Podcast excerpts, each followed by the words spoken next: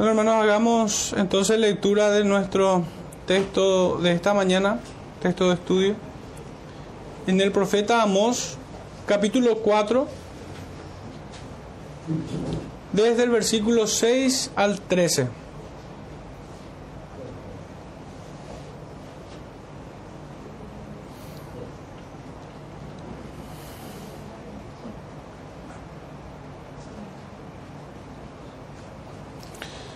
Dice así, Amós 4, 6 al 13. Os hice estar a diente limpio en todas vuestras ciudades, y hubo falta de pan en todos vuestros pueblos.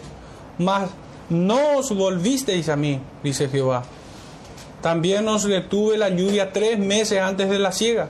E hice llover sobre una ciudad y sobre otra ciudad no hice llover. Sobre una parte llovió y la parte sobre la cual no llovió se secó. Y venían dos o tres ciudades a una ciudad para beber agua y no se saciaban con todo. No os volvisteis a mí, dice Jehová.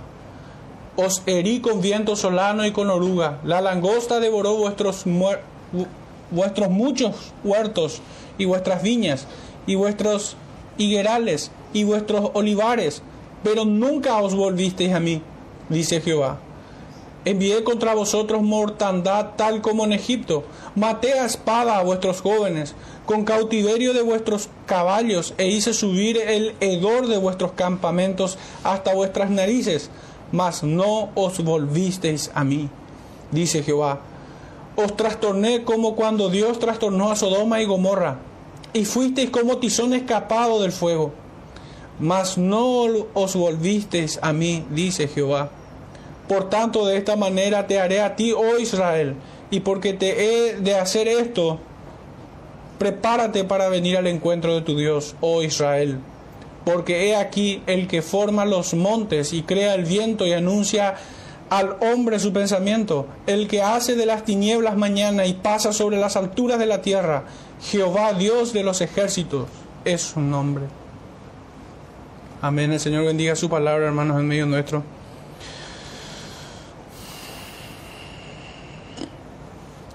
Digamos que el tenor de esta porción del profeta Amós en su discurso a Israel es un largo reproche. Implícitamente les reprocha toda la abundancia que ya ha sido expuesta, en la cual el Señor permitió que ellos alcanzasen ventura económica y un éxito militar, político, como nación, como pueblo, no tenían ninguna necesidad pero de manera clara, objetiva, el Señor les reprocha más bien por todas las reprensiones, por todos los azotes, por todas las disciplinas, por todos los castigos que el Señor ha enviado sobre ellos para corregir su perverso corazón, pero aún así resistieron al Señor. Es lo que podemos notar a grosso modo en todos estos versículos. Para finalmente demostrar algo que ya es evidente para todos nosotros y que titula de esta manera este sermón. Un corazón duro e incircunciso no recibe corrección y tampoco se arrepiente. Eso es, lo, que finalmente termina probando estos versículos. Que aquel pueblo de Israel era rebelde hasta lo sumo, aún en su muerte y podemos decir que más allá de la muerte, aún en la llama de su condenación, son rebeldes de corazón, incircuncisos de corazón. Y como queriendo ya hacer una aplicación un tanto rápida y temprana a este estudio, quiero decir que todo profeta en un sentido es un tipo de Cristo, el verdadero profeta, el profeta máximo, la revelación completa del conocimiento de Dios. Ellos rechazaron a Cristo al rechazar a sus profetas. Así como Joel fue rechazado, así como otros profetas como Sofonía y muchos más fueron rechazados, el profeta Amós no escapó a la regla. De hecho que el profeta, de hecho que Esteban, en Hechos de los Apóstoles, hace esta conexión. Así como estos habían rechazado a Cristo que Pedro empieza a predicarles a aquellos israelitas desde el capítulo 2. Estos israelitas rechazaron a sus profetas. ¿A cuál de los profetas vuestros padres no han dado muerte? Así también vosotros, le dice Esteban.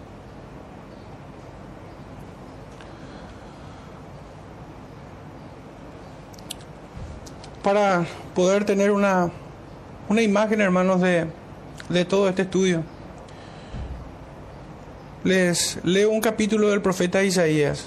Isaías capítulo 9, versículos 8 en adelante dice, para ir entendiendo por qué la severidad de las palabras del de este profeta. Dice así en, en Isaías 9, versículo 8. El Señor envió palabra a Jacob y cayó en Israel y la sabrá todo el pueblo, Efraín y los moradores de Samaria, que con soberbia y con altivez de corazón dicen, los ladrillos cayeron, pero edificaremos de cantería. Cortaron los cabraigos, pero en su lugar pondremos cedros. Pero Jehová levantará los enemigos de Resín contra él, y juntará a sus enemigos, del oriente los sirios y los filisteos del poniente, y a boca llena devorarán a Israel. Ni con todo eso ha cesado su furor, sino que todavía su mano está extendida. Pero el pueblo no se convirtió al que lo castigaba, ni buscó a Jehová de los ejércitos. Y Jehová cortará de Israel cabeza y cola, rama y caña en un mismo día. El anciano y venerable de rostro es la cabeza, el profeta que enseña mentira es la cola porque los gobernadores de este pueblo son engañadores y sus gobernados se pierden. Por tanto, el Señor no tomará contentamiento en sus jóvenes, ni de sus huérfanos y viudas tendrá misericordia, porque todos son falsos y malignos, y toda boca habla despropósitos. Ni con todo esto ha cesado su furor, sino que todavía su mano está extendida. Porque la maldad se encendió como fuego, cardos y espinos devorará y se encenderá en lo espeso del bosque y serán alzados como remolinos de humo. Por la ira de Jehová de los ejércitos se oscureció la tierra y será el pueblo como pasto del fuego. El hombre no tendrá piedad de su hermano. Cada uno hurtará la mano derecha y tendrá hambre. Y comerá a la izquierda y no se saciará.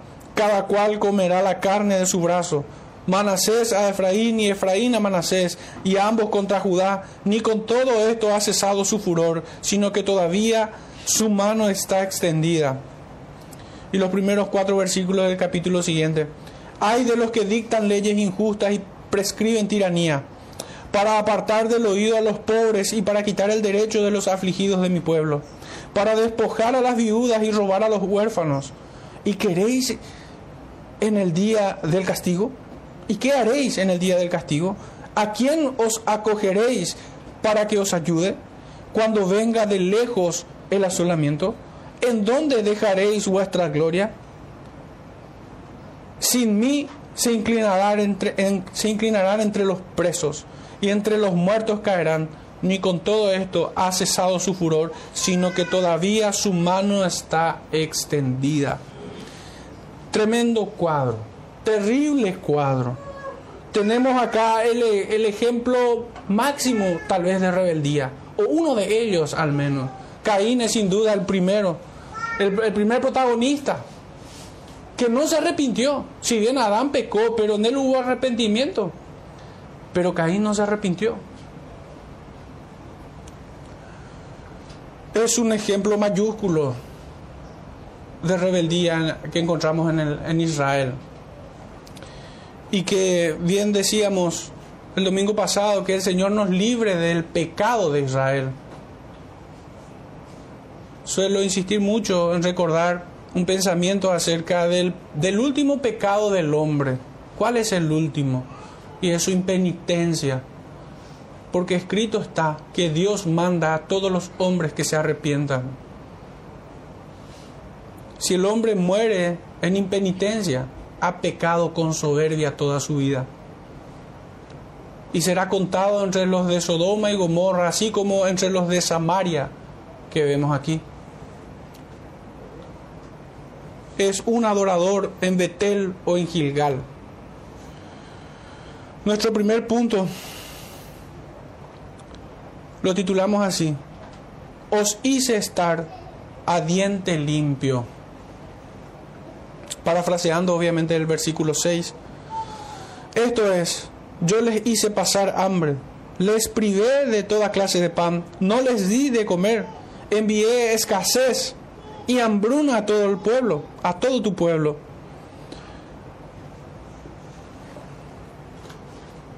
Este es un duro castigo que lleva a la muerte al hombre, al no tener nada que llevarse a la boca. ¿Cómo sustentará el cuerpo sin pan, sin quien le dé de comer?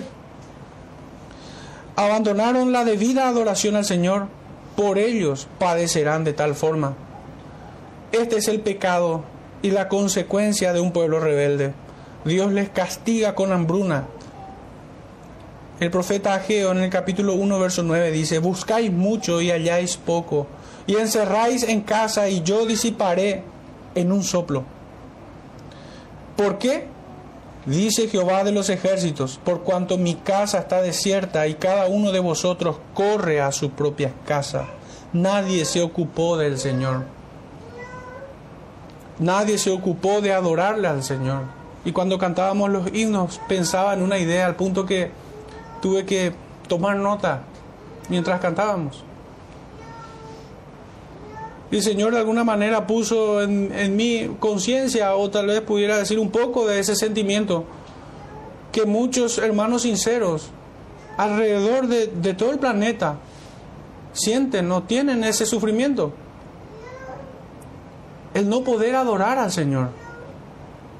Es un dolor en el corazón de un creyente.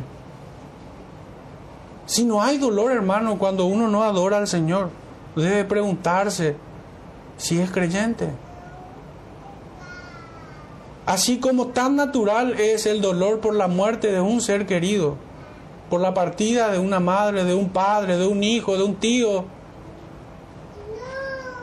debe haber dolor al no poder adorar a su Señor. Porque este es el fin principal del hombre, de todo creyente. Y aún así en su tristeza, el verdadero creyente adora a su Señor. Porque estoy seguro que clama a su Dios, que le dé oportunidad, que le conceda el privilegio de poder adorarle, como Él manda en su día. Aún en su dolor, el creyente adora a su Señor. Este pueblo lo había merecido largamente que el Señor los azote de esta manera, pues habían descuidado. En el profeta Joel habíamos leído que el Señor le había quitado la adoración, el culto y la libación. El sacrificio había cesado, el Señor se había hastiado de, de sus adoraciones, como, como en una imagen contraria. Allí abundaba el culto, pero era un culto hipócrita. De hecho que en el capítulo 2 dice de que ellos se conviertan de verdad, que no rasguen sus vestidos, sino sus corazones delante del Señor.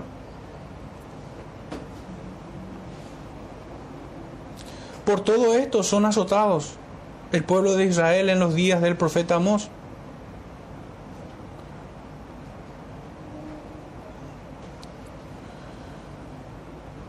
Dice la escritura que habló Eliseo a, que, a aquella mujer a cuyo hijo él había hecho vivir, diciendo, levántate, ve, vete tú y toda tu casa a vivir donde puedas, porque Jehová ha llamado el hambre, la cual vendrá sobre la tierra por siete años.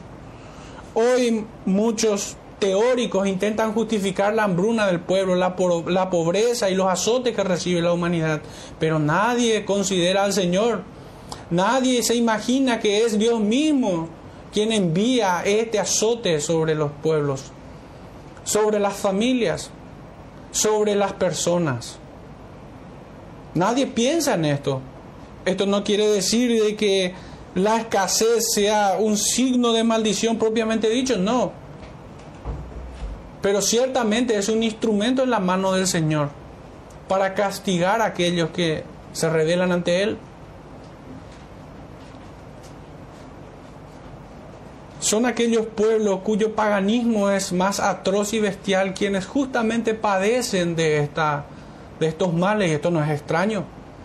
Esto no es extraño que países como Haití, que practican el vudú y toda clase de magia y hechicería atroz, padezcan los azotes que reciben. Tampoco es extraño que muchos pueblos africanos de Asia, para que irnos tan lejos, también el nuestro. Hermanos, desde que tengo conocimiento de la historia, no encuentro un solo periodo de tiempo que este país no sea azotado por la corrupción de sus gobernantes. A pesar de la riqueza inagotable que tiene este país. La iglesia debe ser consciente del contexto en el que vive. No en vano el, el apóstol nos dice que oremos por las autoridades para que podamos vivir quieta y reposadamente, pues son hombres perversos. Quienes no temen en robar millones y millones y nunca se sacian. A pesar de que la miseria está en el patio trasero del palacio de los López o del Congreso.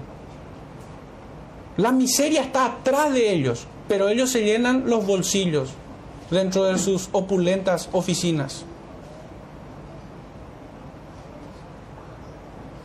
Pero este pueblo es un pueblo idólatra hasta la médula también. Este es un pueblo que se rinde ante los dioses falsos. Al punto que a, una ciudad se le llamamos capital religiosa del país. Hermanos, este pueblo se merece a estos gobernantes y aún peores. Y si el Señor restringe aún la maldad de estos, es por amor de su remanente aquí, en este lugar. En este país quiero decir, no estoy circunscribiendo simplemente a esta congregación, del cual estoy convencido que el Señor tiene remanente, pero estoy hablando de todo el país. Israel al recibir este azote debió reflexionar sobre sus pecados y buscar al Señor en arrepentimiento. Debió buscar al Señor y reconciliarse por medio del Mesías prometido, por medio de Cristo. Pero ni el dolor de su estómago vacío, ni el de sus hijos, logró que recapacitasen y vuelvan a Jehová. Les fue quitado en consecuencia el pan necesario y aún así, dice el profeta, no os volvisteis a mí. Aún así no os volvisteis a mí. En estos castigos notamos que son progresivos, van creciendo. Crecen en dureza, para que en el proceso entiendan su propósito y se arrepientan. Jehová les irá quitando el pan, el agua, la esperanza, la vida, y aún lo expondrá a vergüenza, comparándolas como Sodoma y Gomorra. Esa es la manera que el castigo va creciendo, al modo que la naturaleza misma dicta a los padres a castigar a sus hijos. El castigo no puede ser el mismo si persiste en la misma falta. De hecho que yo tengo ahí una lógica un poco pragmática. Y creo que es el principio de toda condena judicial. Y que el castigo tiene que ser proporcional a la falta. Debe ser proporcional. Este pueblo ha ido pecando y pecando y pecando, a pesar de que el Señor los reprendía y los corregía. Entonces el castigo fue creciendo y creciendo. En el versículo 6 entonces vimos que el Señor les quitó el pan necesario y aún así no vinieron a mí. Versículo 7.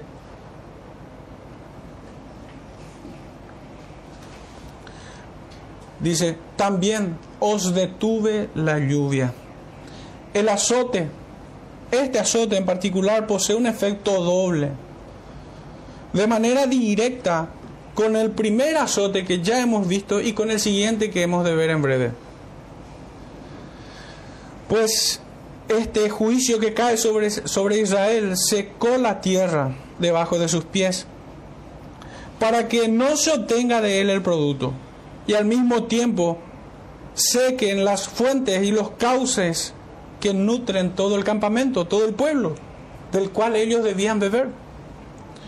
El creador y sustentador de todo cuanto existe ha, sentenciado que no llueva y por tres meses, hermanos, de manera puntual para que no, para que al menos el creyente, el lector de la palabra del Señor, no especule de que la sequía o la lluvia o todos esos temporales que vienen provienen de una fuerza impersonal el cual no se gobierna a sí misma ni nadie tiene control de ella. Cuando el profeta Elías oró para que no lloviese, pues no llovió todo ese tiempo, hasta que él volvió a, orar para que llueva de vuelta y allí cayó la lluvia.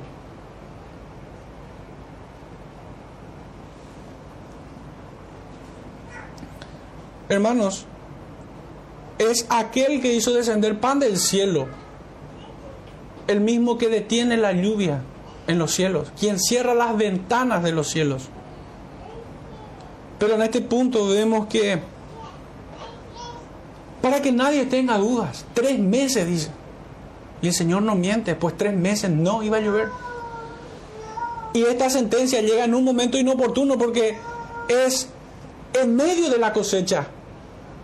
Ellos ya habían invertido en su siembra y el Señor sentenció a arruinarlos en sus negocios, arruinarlos en su sustento, quitarle toda esperanza a este pueblo. Así como en el versículo anterior vimos que el Señor le quitó el pan necesario, aquí les quita toda esperanza. Porque cuando Dios castiga al hombre cree que puede ser más sabio y astuto que el Señor y burlar su castigo. Como si fuera que el hombre pudiera trampear al Señor en sus propósitos, en sus designios. Penosamente, esta lógica funciona en muchas iglesias, donde muchos creen que pueden mover el dedo de Dios o que la voluntad de Dios está sujeta a su oración. ¡Qué blasfemia! Hermanos, quien diga esto no se merece algo menor que el profeta le dé una bofetada. Porque esto es horrible. El hombre que resiste el designio de Dios es un soberbio. Es alguien que no acepta su pecado, que desprecia a Cristo y que aún está en condiciones de pararse y apuntar al Señor en su rostro, como aquellos de Babel, cuando construían su, su templo, su ídolo. Tres meses no ha de llover, así ha dicho el Señor. Así que aquí podemos ver que, que le fue quitado toda esperanza de alcanzar sustento de sus propias vidas y la de todo su pueblo Así sentenció el que es poderoso para hacer de la naturaleza su ejército, para castigar a sus enemigos. También hemos de notar que el Señor bendice a otros en medio de este juicio. El versículo 7 dice así, también os detuve la lluvia tres meses antes de la siega e hice llover sobre una ciudad. Fíjense hermanos, como si se ajustara aquella ecuación que encontramos en, en el Nuevo Testamento, donde dice de que muchos son los llamados, pero pocos los escogidos.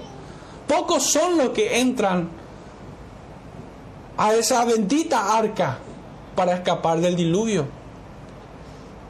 Ciudades venían a una a buscar el agua. Eso está en el verso siguiente. El Señor hizo caer su juicio sobre muchos pueblos, pero escogió uno sobre el cual dejó caer lluvia.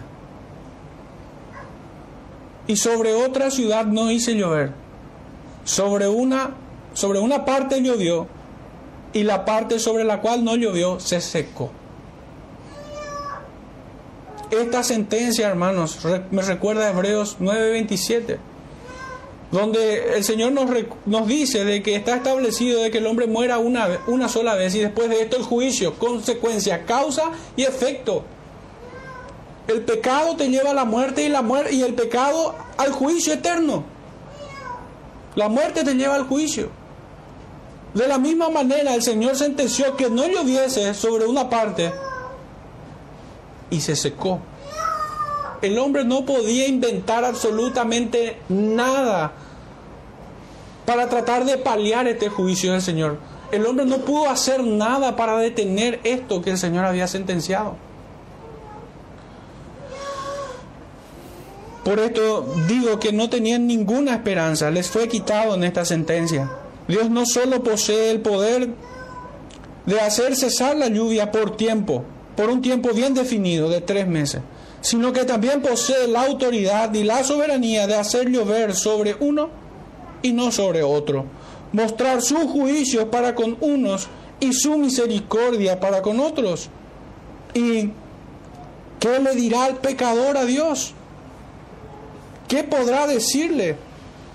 ¿Acaso podrá reclamarle al Todopoderoso de por qué es misericordioso con uno y con otros no? Pues el apóstol Pablo se apresura a responder y les dice, ¿y qué si Dios queriendo mostrar su ira y hacer notorio su poder, soportó con mucha paciencia los vasos de ira preparados para destrucción? Y para hacer notorias las riquezas de su gloria, las mostró para con los vasos de misericordia que Él preparó de antemano para gloria. ¿Y qué le dice el, apóstol? Si Dios quiere hacerlo así.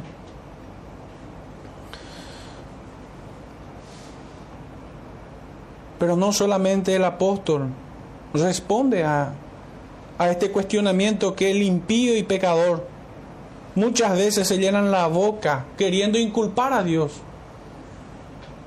queriendo dibujar a un Dios terrible, malo y perverso. No es el hombre el malvado, el perverso. El que desprecia a su hijo, el que desprecia reconciliarse con su padre, con su creador. Es el hombre el perverso, obstinado y cara dura. Job dice en el capítulo 37, verso 12 al 18, Asimismo, por su designio se, se revuelven las nubes de en derredor, para hacer sobre la faz del mundo, en la tierra, lo que Él les mande. Unas veces por azote, otras por causa de su tierra, otras por misericordia las hará venir. Escucha esto, Job.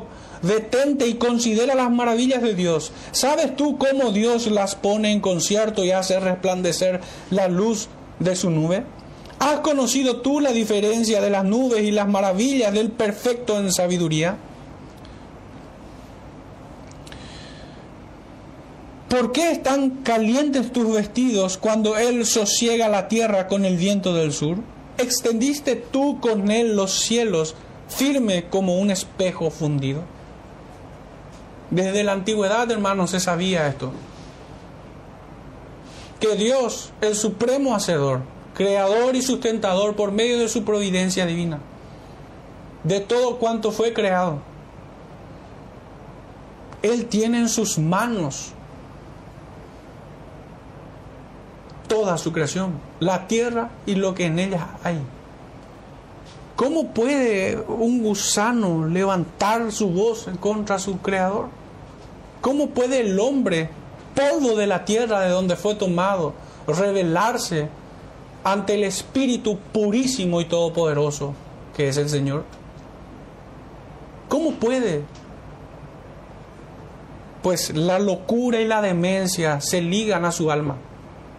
Es la única manera de poder dar explicación a esto.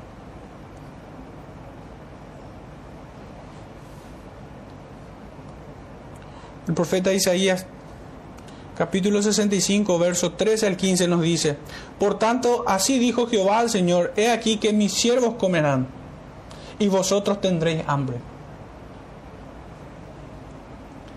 He aquí que mis siervos beberán y vosotros tendréis sed.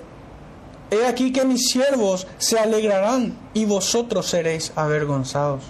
He aquí que mis siervos cantarán por júbilo del corazón y vosotros clamaréis por el dolor del corazón y por el quebrantamiento de espíritu aullaréis. Y dejaréis vuestro nombre por maldición a mis escogidos, y Jehová el Señor te matará y a sus siervos llamará por otro nombre. El Señor hace esto. La Biblia se interpreta a sí misma. ¿Cómo podemos nosotros entender este versículo 7 de que Dios hizo llover en un lugar y en otro lado no? Él hace como quiere, cuando quiere y como quiere. Y no hay quien detenga su mano, ni hombre que le diga, ¿qué haces?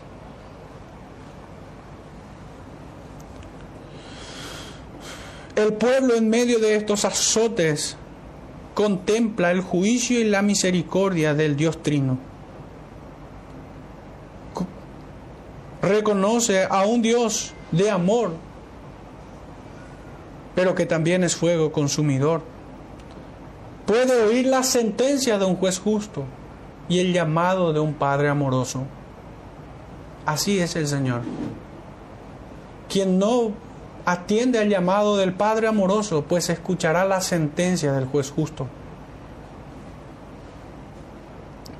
El texto, el versículo 8 nos dice, y venían dos o tres ciudades a una ciudad a beber agua. Sin pan y sin esperanza buscaban al menos donde beber un poco de agua. Clamaban tal como lo hiciera el rico a el padre Abraham para que Lázaro refrescase su lengua con una gota de agua en sus dedos. De esta manera clama a todo Israel. Había muy poca agua para tantos a razón de la sequía. Como animales irracionales, Israel buscaba saciar sus necesidades físicas, pero no aquellas que son espirituales. Así como un animal no busca a Cristo, Así Israel no buscó a su Señor. Un animal o una bestia del campo, hermano, solamente busca sustentar su propio cuerpo, alimentarse, responde y se maneja por sus instintos. De esta manera, locamente Israel se comportaba. Buscaba saciar simplemente su lengua y su estómago cuando debió buscar aquello que es más importante. Juan 4:13 nos dice, respondió Jesús y le dijo, cualquiera que bebiere de esta agua volverá a tener sed. Y aún bebiendo, el pueblo de Israel volverá a tener sed. A menos que vengan a Él, fuente viva, fuente de agua viva fuente de agua pura, que sacia las necesidades del alma, que sustenta nuestro espíritu. Aquellos habían despreciado a los profetas enviados y desechaban sus mensajes. Pues largamente merecían ni siquiera mucha agua, poca agua para que vuelvan a tener sed y vuelvan a sufrir el mismo fastidio de la sequedad. Zacarías 10.1 nos dice, miré y he aquí en la expansión que había sobre la cabeza de los querubines como una piedra de zafiro. Me equivoqué, perdón. Es Zacarías, yo me fui a Ezequiel.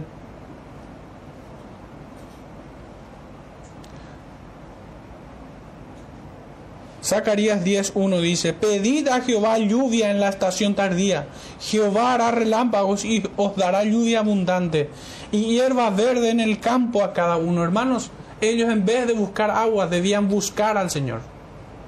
Por allí empezaba. ¿O acaso no es esto la enseñanza evangélica, la enseñanza apostólica de buscar primeramente su reino y su justicia y lo demás será añadido? Pero ellos hicieron al revés. Es tan humano ver al hombre contrariar la voluntad del Señor. Es tan humano.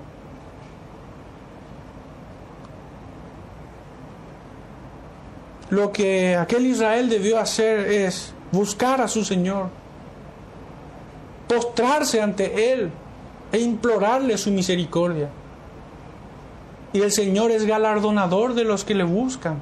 Hay promesas para el corazón contrito y humillado que el Señor no lo desprecia, dice su palabra.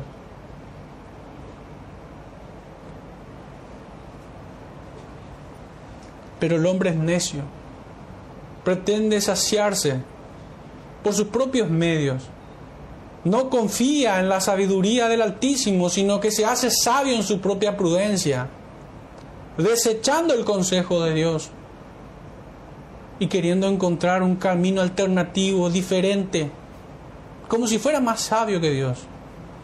Pero solo se hace necio. Hermanos, aún el profeta Isaías nos dice, venid todos los sedientos y beban de estas aguas. Isaías 55, los primeros versículos nos dice, a todos los sedientos, venid a las aguas. Y a los que no tienen dinero, venid, comprad y comed, venid, comprad sin dinero y sin precio, vino y leche. ¿Por qué gastáis el dinero en lo que no es pan y vuestro trabajo en lo que no sacia? Oídme atentamente y comed del bien, y se deleitará vuestra alma con grosura. Inclinad vuestro oído y venid a mí, oíd y vivirá vuestra alma, y haré con vosotros pacto eterno las misericordias firmes a David. Su mensaje es claro, hermanos. Por un lado, estas palabras del profeta Isaías nos muestra cuál fue el pecado de aquel Israel. Se habían olvidado de su benefactor, de Dios, se habían olvidado. Pero aún en medio de este azote, ellos tendrían que haber vuelto a su Señor en arrepentimiento. Y el Señor es grande en perdonar, dice la Escritura, tardo para la ira. Pero aquel Israel fue obstinado, fue testarudo. Y pensó que si puedo soportar el hambre y la sed, no vendrían peores males. Y ciertamente recién empezaba. Sus males apenas comienzan.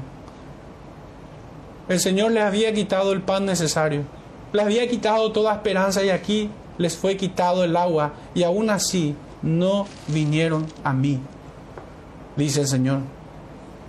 No os volvisteis a mí, dice Jehová. El verso 9, os herí con viento solano y con oruga. Fue imposible no ligar este versículo a las palabras del profeta Joel. Y meditando en ellas, llego a esta idea, que quienes resistan más la disciplina del Señor, recibirán más de lo mismo. Pues el Señor no cambia. En Él no hay sombra de variación ni mudanza. Él sostiene su palabra. Él no es hombre para mentir ni hijo de hombre para que se arrepienta. Él se ha determinado en castigar a los rebeldes. Y el pueblo no le bastó sus males, sus males, sino que persistiendo en ellos recibió aún peores. En este punto recibieron el azote de un viento solano y con oruga, dice el verso 9 en las escrituras, os herí con viento solano y con oruga. La langosta devoró vuestros muchos huertos y vuestras viñas y vuestros higuerales y vuestros olivares, pero nunca como diciendo, ya es el colmo. Pero nunca os volvisteis a mí. Nunca. Qué palabra más dura y más pesada que el plomo fundido, hermanos. Nunca volvieron a mí. Nunca volvisteis. El Señor nos llenó de bondades, de bienes, de recursos y no hemos apartado de Él. El Señor nos ha castigado como un Padre amoroso y el hombre no ha venido a su Señor. Cuán necio es el hombre que se comporta como aquel Israel de tiempos de Amós.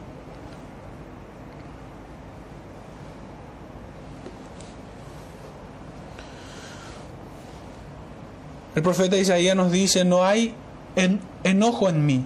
¿Quién podrá contra mí en batalla espinos y cardos? Yo los hollaré, los quemaré a una. ¿O forzará alguien mi fortaleza? Haga conmigo paz, sí, haga paz conmigo. Hermanos, esto más que una oferta, es una advertencia. Haga paz conmigo, dice el Señor. Extendiendo aún su mano hacia el pecador.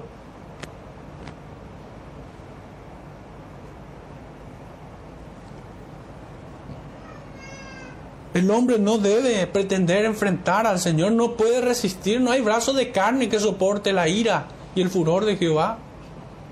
No existe. Es esto lo que nos dice el profeta, como burlándose. En otra porción de las escrituras eh, conocemos que Dios se reirá de los impíos, de los poderosos de esta tierra. De esta manera, el profeta exhorta aquel Israel. ¿Acaso no nos recuerda estas palabras, los días y el ministerio del profeta Joel?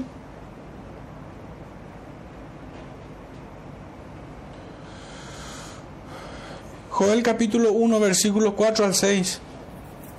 Lo que quedó de la oruga comió el saltón y lo que quedó del saltón comió el revoltón y la langosta comió lo que del revoltón había quedado Despertad borrachos y llorad, gemid todo lo que bebéis vino, a causa del mosto, porque os es quitado de vuestra boca.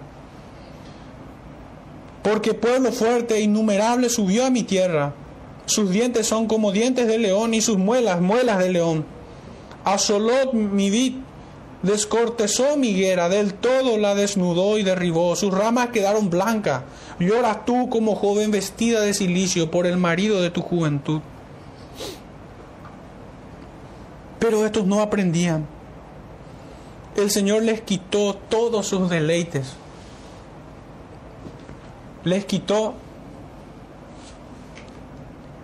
sus muchas viñas, sus muchos higuerales, sus muchos olivares. El Señor le quitó todo en lo cual hallaba deleite el alma del pecador.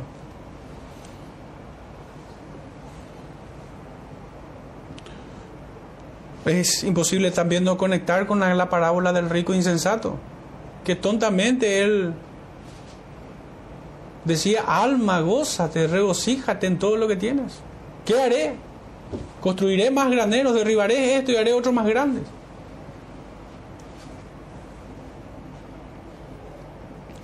El versículo 10 nos dice, envié contra vosotros mortandad, tal como a Egipto Recordamos fácilmente el juicio que cayó sobre Egipto, pero debiéramos hacer la pregunta de por qué cae sobre, sobre Israel. ¿Por qué cae este mismo juicio que comparativamente se hace con, con Egipto? ¿Por qué cae sobre Israel? ¿Acaso Israel pecó de la misma forma que Egipto? Y tenemos algunos textos que nos aclaran dudas. Éxodo capítulo 15, versículo 26. Dice, y dijo, si oyereis atentamente la voz de Jehová tu Dios, e hicieres lo recto delante de sus ojos, y dieres oído a sus mandamientos, y guardares todos sus estatutos, ninguna enfermedad de las que envié a los egipcios te enviaré a ti, porque yo soy Jehová tu sanador. Ahora vayamos a Deuteronomio. Acá hay una promesa positiva de que el Señor no iba a enviar los males que recibió Egipto si ellos guardaban su ley.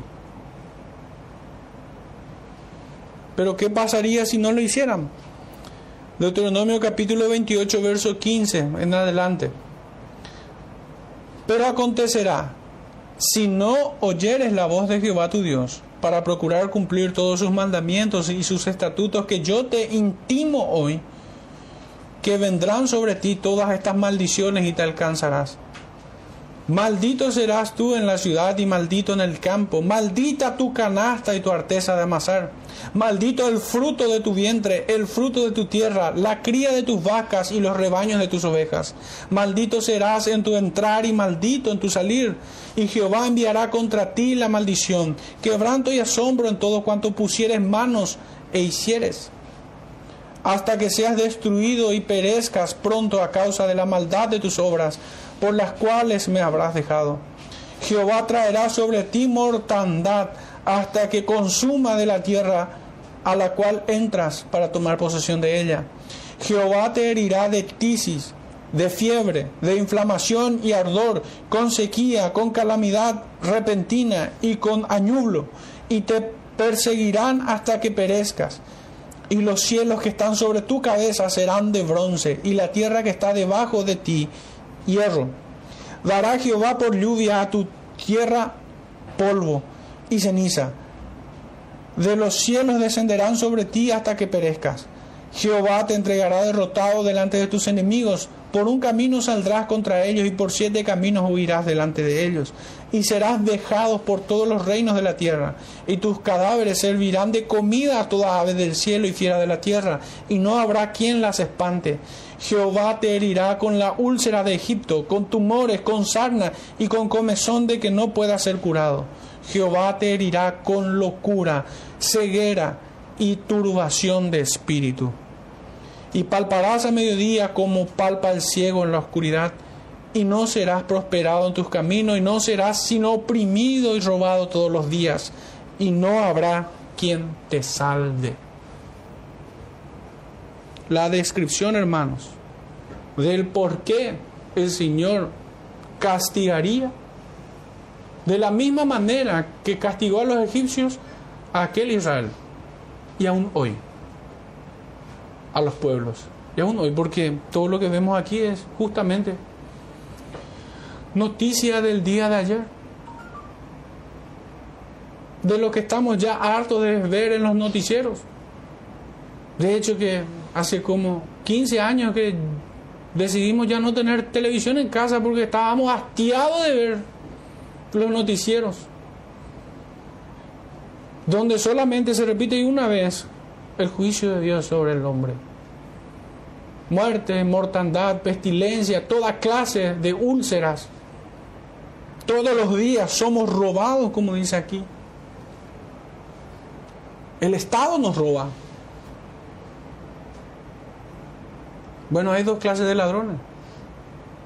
Aquellos quienes entran enmascarados a una hora que nadie sabe y otros que entran de traje al Congreso.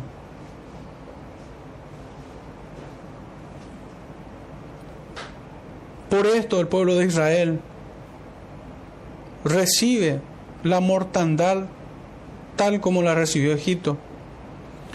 Tal como en la parábola del rico insensato, Israel no aprende ni escucha de sus profetas la muerte, en tanto, le visitará en el día de su soberbia. Así había acontecido en el desierto. Pero no aprendieron. Ni el recuerdo de esta desgracia les hace retroceder de su monumental demencia en contra de Dios. Juicios de muerte les fue quitado incluso quien les entierre habiendo tanta mortandad. Es la humillación máxima. Cuando un pueblo ni siquiera, ni siquiera puede enterrar a los suyos. De tantos cadáveres repartidos sobre su territorio. Un poco recordándonos esa imagen vívida del genocidio americano. Y como paraguayos muchas veces nosotros queremos ver a otros como los malvados.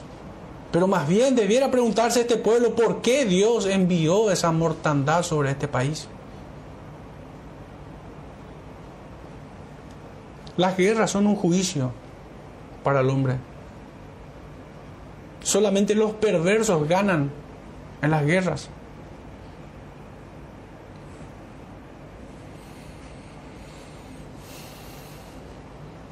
El versículo 11, ya aproximándonos hacia el final, dice, os trastorné como a Sodoma y Gomorra.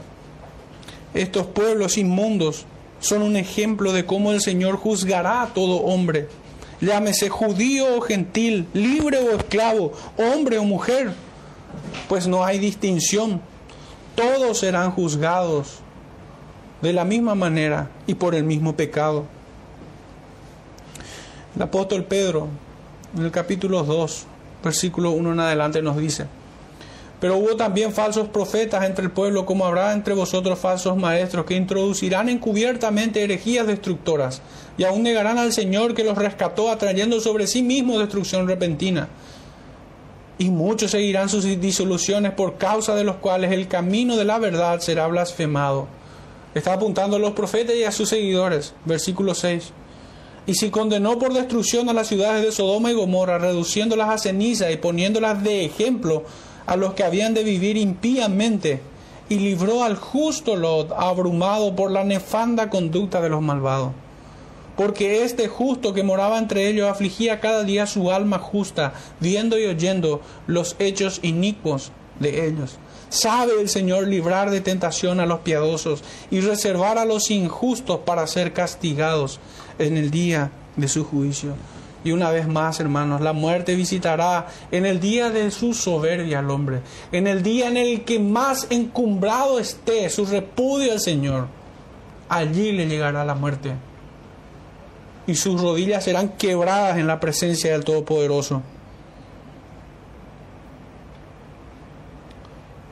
Deuteronomio 29, 22 al 25 nos dice, y dirán las generaciones venideras, vuestros hijos que se levanten después de vosotros, y el extranjero que vendrá de lejanas tierras, cuando vieren las plagas de aquella tierra y sus enfermedades de que Jehová la habrá hecho enfermar, azufre y sal abrazada toda su tierra, no será sembrada, ni producirá, ni crecerá en ella hierba alguna, como sucedió en la destrucción de Sodoma y Gomorra, de Adma y de Seboim, las cuales Jehová destruyó en su, en su furor y en su ira.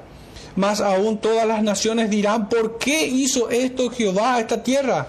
¿Qué significa el ardor de esta gran ira? Y responderán por cuanto dejaron el pacto de Jehová, el Dios de sus padres, que él concertó con ellos cuando los sacó de la tierra de Egipto. El juicio ciertamente será mayor para aquellos que conociendo la verdad pecaron deliberadamente y, e hicieron inmunda la sangre del pacto en el cual fueron santificados e hicieron afrenta al Espíritu de gracia. El Señor juzgará a su pueblo primeramente. En aquellos días del profeta Amós fueron como en los días de Lot como en los días de Noé. Pocos fueron los que se salvaron. Y fíjense, hermanos, pero nosotros podemos tener una confianza ciega, y permítanme la palabra, no como insulto, sino como descripción. Podemos confiar estúpidamente de que nosotros somos como Lot. Cuando ni siquiera afligimos nuestra alma ante los pecados que vemos. Eso es lo que hacía el profeta, eso es lo que hacía Lot, me corrijo. Afligía su alma justa todos los días, dice.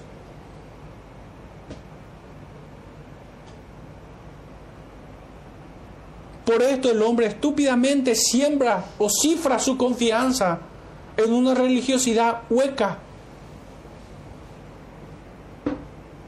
En que yo soy una buena madre, yo soy un buen padre, yo soy un buen hijo.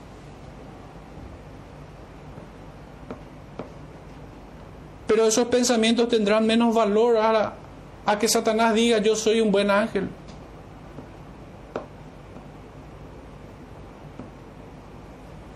¿Podemos nosotros acaso estar impasibles ante tanta desobediencia? ¿Podemos nosotros conformarnos al libertinaje actual que hay hoy por todos lados? Debiéramos tener el alma afligida como el justo Lot.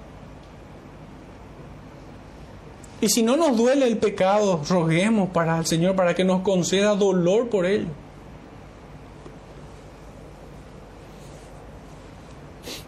No podemos ser indiferentes al tiempo en el que vivimos.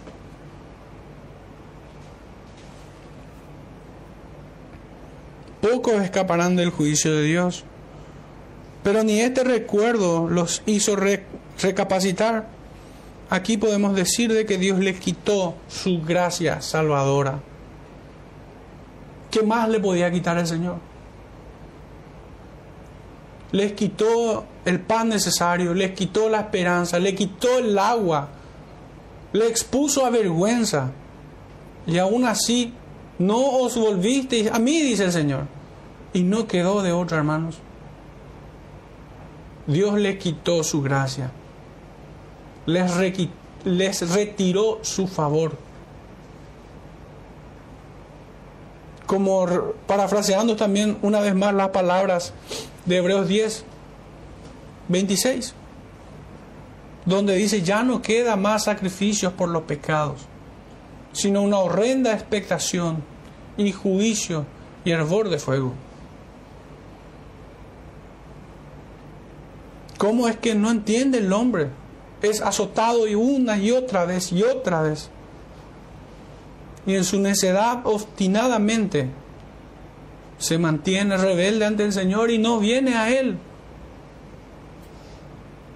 No viene a Él. Dios les retira su gracia salvadora. Versículo 12.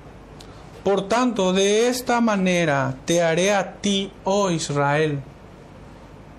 Y si bien aquí está personalizado, vamos a decirlo así, a Israel, es a todo hombre que no recibe el castigo del Señor, que no atiende, que no inclina su oído a sus consejos, a sus palabras. A ese hombre, a esa mujer, el Señor les dice esto. Por tanto, de esta manera te haré a ti, sea quien seas. A pesar de haberte enviado tantos profetas como juicios, uno tras otro, no has recibido la corrección. No solo la no solamente desprecias al profeta y a su mensaje, me has despreciado a mí, dice el Señor. Por tanto, prepárate pues esto es tan solo un pequeño anticipo del juicio que tengo preparado para ti y con los que contigo estén, duros de servicio.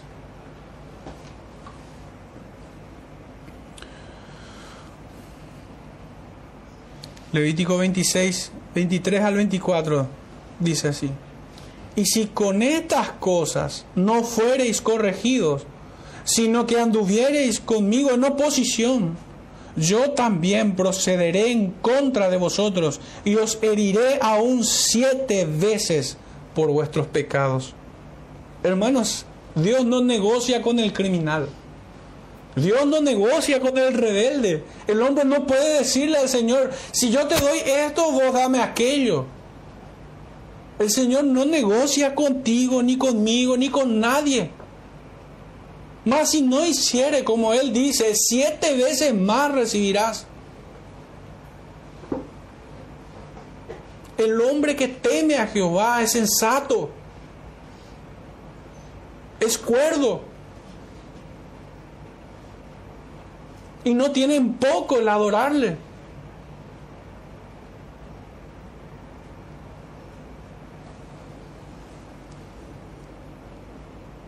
Si vienes ahora en completo arrepentimiento, serás tomado como hijo. De lo contrario, como reo de muerte, serás traído arrastrado a mi presencia. Y no hay forma de escapar de ella. ¿Qué quiere el hombre? Llegar a la presencia del Señor y escuchar. Entra en el gozo de tu Señor o apartados de mí, malditos al fuego eterno. ¿Escucharemos la voz de un padre o de un juez justo?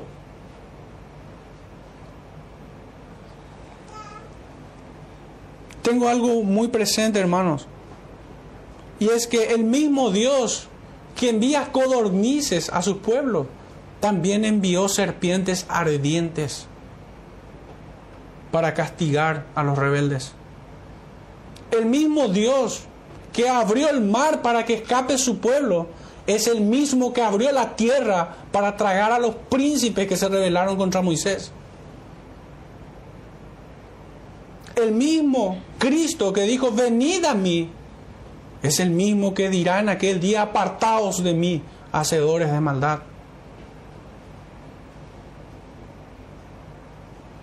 La responsabilidad está en nosotros, está en cada hombre.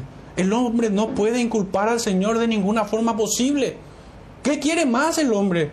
Que aparte de rebelarse ante Dios, Dios le exhorta, le corrige como un padre y otra vez le espera a que venga el arrepentimiento. Y Él no viene. O sea, ¿qué espera más del Señor? ¿Qué quiere más? ¿Qué podemos pedir más nosotros? Nos ha dado todo. Cristo es el todo. El creyente, ahora trayendo ya una aplicación más directa a nosotros. ¿Qué necesitamos más? ¿Qué necesitas tú, hermano o hermana, más que a Cristo? ¿Hay acaso algún bien que necesitas que el Señor te debe? Cuidado, hermano, con el pecado de la falta de contentamiento, de no aceptar el juicio divino, eso sería pecado de soberbia. Lo contrario a pobres y humildes que encontramos en la bienaventuranza del Sermón del Monte. Los hombres pobres y humildes son bienaventurados, pero lo contrario a eso son los hombres que no tienen contentamiento cristiano.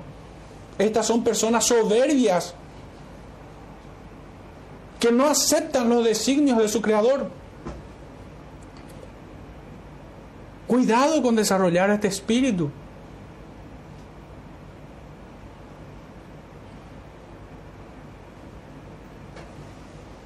Recordemos ahora, hermanos, una vez más aquello que dijimos al comienzo. ¿Cuántos hermanos están sufriendo por no poder adorar a su Señor? ¿Cuántos están con lágrimas esperando que su celda le fuera abierta? Que así como Pedro, su iglesia esté orando por ellas. y nosotros en la comodidad que ni aún Salomón habrá tenido en medio de tanta tecnología,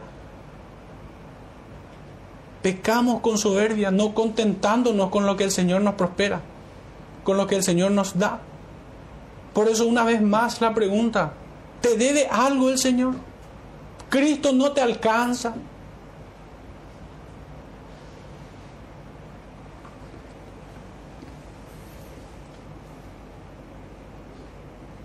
Por último dice el profeta, cerrando el capítulo, porque he aquí, el que forma los montes y crea el viento y anuncia al hombre su pensamiento, el que hace de las tinieblas mañana y pasa sobre las alturas de la tierra, Jehová Dios de los ejércitos es su nombre. Hermanos, el profeta es un tipo de Cristo. Él está hablando por medio de su palabra.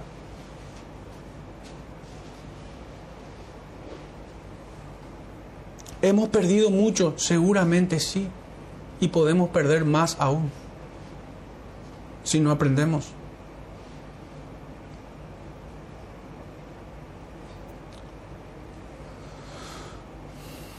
Él es el que pisa sobre todo dominio y principado. Él es el que humilla al soberbio y da gracia al humilde. Él es quien derriba todos los lugares altos de tu idolatría. ¿A quién crees que enfrentas, oh Israel? ¿A un brazo de carne? Es inmensa la locura de quienes se oponen a los designios de aquel que dice, yo soy el que existe por sí mismo, el que nos dice en este texto, Jehová Dios de los ejércitos, teme a su nombre o perecerás. Él es el creador de todo. Nuestras vidas están escondidas en sus manos. Él es la resurrección y la vida. Él es el perdonador, nuestro redentor. A Él debemos acudir hoy. Mucho ya que decir, hermanos, pero cierro con esta última porción. Aquel Israel fue incorregible, aun después de los juicios que repetidamente cayeron y recayeron sobre él. No se humillaron ni le buscaron, ni mucho menos le dieron gracia, por lo que no procuraron arrepentimiento. Cinco veces el profeta nos dice, y hemos leído a través de su pluma, mas no volvisteis a mí. Los azotes que recibe el hombre, una familia, un pueblo y aún toda la humanidad no proviene de una fuerza impersonal. ¿Acaso habrá un mal que el Señor no haya hecho? En su providencia el Señor envía codornices y en ocasiones serpientes ardientes. Si rechazas a Cristo, te privas del sumo bien y te granjeas todo el mal posible. Hermanos, vengamos a Cristo y extendamos y multipliquemos este mensaje a toda criatura de la locura en la que está, llamándoles al arrepentimiento, rogando que el Señor le, le devuelva la razón, así como a Nabucodonosor, que adore a su Creador. Que el Señor nos ayude en este tiempo, hermanos. Oremos para, para cerrar. Padre Santo, te damos gracias por todos tus profetas, Señor, que han dejado testimonio de tu sabiduría en las sagradas escrituras. Por todos tus apóstoles, Señor, por Cristo, por tu Santo Espíritu que nos lleva al, entendimiento y ha despertado, Señor, nuestra alma de la muerte. Gracias, Padre, porque no nos has abandonado en la miseria de nuestras vidas sin ti, sino que nos has traído a tu presencia. Señor, te rogamos que avive el mismo sentir que hubo en Cristo y en sus apóstoles en nosotros. Señor, bendice a tu iglesia con tu santa presencia. En el nombre de nuestro Salvador Jesucristo te rogamos esto. Amén.